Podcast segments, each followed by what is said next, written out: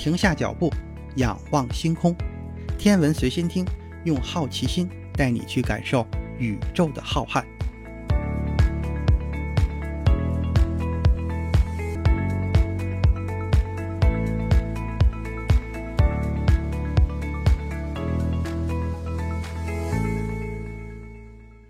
心如宇宙大，世界全装下。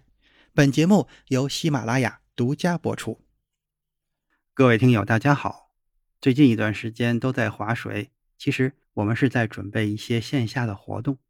上周六，我们就在防控要求达标的情况下进行了一场线下活动，实际上也是我们的第三次线下活动。活动的主要内容是结合神舟十三号载人飞船的发射。来了解一下人类探索太空的历程。那么，在下个月，我们还会有一场线下的活动。如果疫情允许的话，我们的主题呢是“宇宙究竟有多大”。欢迎大家报名。想报名的听友呢，可以添加主播微信，就在节目的介绍之中。好了，下边咱们开始今天的节目。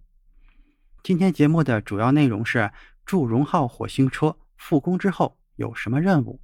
在二零二一年九月下旬开始，地球、火星运行到太阳的两侧，而且这三者近乎于一条直线的时候，这种现象叫做日凌。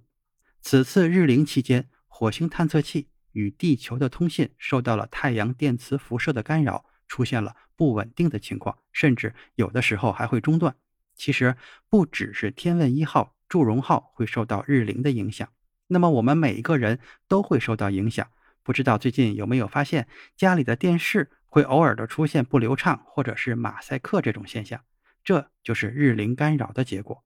那么有的专家表示，日凌现象多发生在每年的春分和秋分的时候，在这个时候太阳直射地球赤道，强大的电磁辐射会对卫星信号造成强烈的干扰，从而使信号质量下降，导致电视画面出现图像、文字不清晰、马赛克。雪花或者黑屏，甚至信号中断的情况。不过，一般不会持续时间太长，每天出现五到十分钟左右，而且发生的时间大都都是在中午前后。那么，太阳呢会在各个电磁波段发出强大的电磁波信号。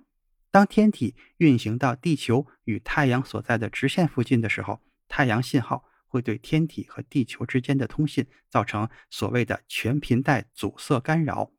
每隔两年左右，当火星发生日凌的时候，火星探测器都会和地球失联。此次火星日凌对地火通信产生的影响，从九月中下旬开始，一直到十月中旬结束。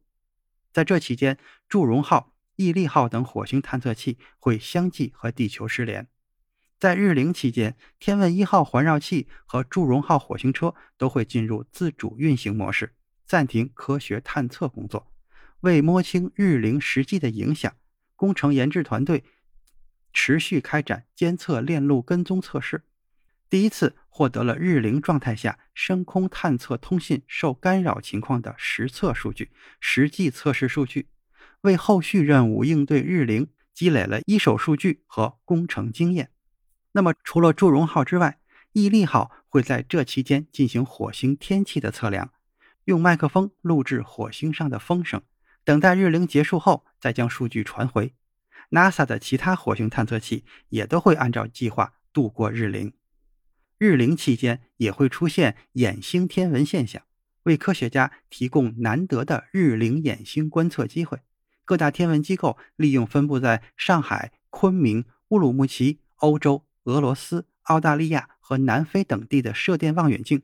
对天问一号环绕器和火星快车轨道开展同波数日凌观测，通过分析两个探测器传回地球的电磁波信号，经过太阳风时受到的影响情况，研究太阳风内柄湍流引起的行星际电子密度涨落、太阳风微观湍流与宏观风速关系等科学问题。目前，日凌现象已经结束了。探测器与地球之间的探测通信恢复正常。通过遥测数据判断，天问一号日凌期间状态是正常的，安全的度过了首次日凌。环绕器将在十一月进入遥感使命轨道，开展火星全球遥感探测，获取火星形貌与地质构造、表面物质成分与土壤类型分布、大气电离层、火星空间环境等科学数据，同时兼顾火星车拓展任务阶段的中继通信。那么，日临过后，祝融号将迎来哪些新的任务呢？和天问一号环绕器一样。在祝融号火星车重新上线的这一段时间里，科学家们也早就为它定制了新的行动计划。在日龄结束之后，火星地表上的祝融号将进入拓展的任务阶段。它将向着着陆点以南的方向行驶，以环绕器发现的疑似泥火山的地区为目标，开展巡视探测。首次火星探测任务地面应用系统的科学家们表示，祝融号首先要到达现在火星车南部大概两千米左右的一个地形。可以看到，它有很多像沉积的沙堆。科学家们想知道沉积的东西是什么，区域地形的抬升原因是什么。根据之前火星车预期寿命和它的工作情况，科学家们想去火星车南部大概二十千米左右。一个分布有很多疑似泥火山的区域。泥火山是一种地质构造，气体、液体和细粒岩石或者泥浆混合在一起，并在压力情况下从地下数米或者数千米喷出地表。火星的泥火山可能存在通过喷发从地下带出来的水或者生命。通过对泥火山的研究，可以帮助我们更加深入地了解火星。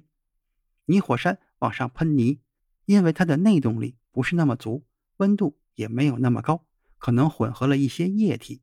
当然，这只是一种猜测，因为这一片泥火山它的分布特别集中，然后又分布的很广泛，而且从地形上从低往高去看，它也是一种带状的分布，所以科学家们想去往这个地方看一下。